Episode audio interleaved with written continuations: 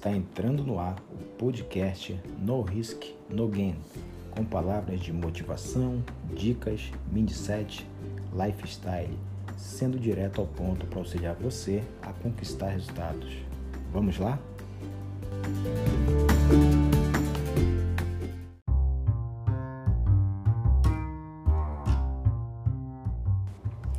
O episódio de hoje será Cuidando da sua grana. Você sabe quanto você gasta com supermercado, combustível do seu carro ou diversão? Descubra para onde está indo o seu dinheiro.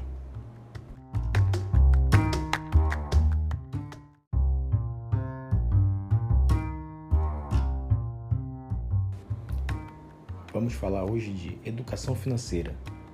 Educação financeira não consiste somente em aprender a economizar, cortar gastos, poupar e acumular dinheiro é muito mais que isso.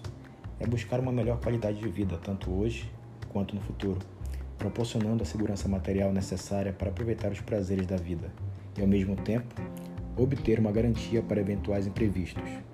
A famosa fábula da formiga e da cigarra exemplifica muito bem uma eterna questão que tentamos resolver diariamente.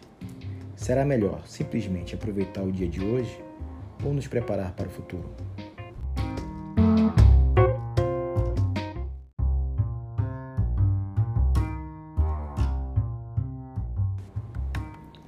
Traduzindo isto em um exemplo prático, suponha que você esteja passeando em um shopping e passa por uma loja com aquela roupa fantástica que você sempre sonhou. Você não tem mais dinheiro para o mês. O que você faz? Opção 1. Compra a roupa no cartão em três vezes. Afinal, você merece. Nunca se sabe o dia de amanhã, mas vai ser bem melhor com esta roupa nova. Opção 2. Não compra naquele momento, mas volta para casa e começa a planejar o que fazer para economizar e comprá-la daqui a três meses. Opção 3. Não compra naquele momento e nem depois. Afinal, você tem outros objetivos mais importantes e prioritários que você deseja cumprir antes de comprar aquela roupa. Existe a resposta correta, Maurício? Você me pergunta. Claro que não. Aliás, você pode escolher respostas diferentes de acordo com o momento da sua vida. O mais importante é que você escolha a sua resposta de modo consciente, que conheça as implicações de sua decisão e tenha uma atitude equilibrada. Isto chama-se educação financeira.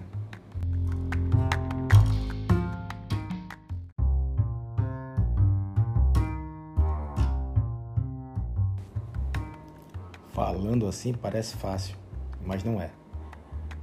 O nosso objetivo aqui é ajudá-lo a buscar esse equilíbrio na sua vida financeira. Não desista, mas também não espere soluções rápidas ou milagrosas. Dê um passo a cada dia.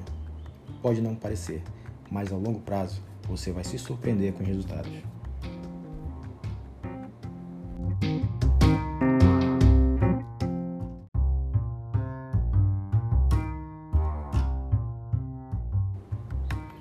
Aí você pergunta: como é que eu vou fazer esse controle financeiro?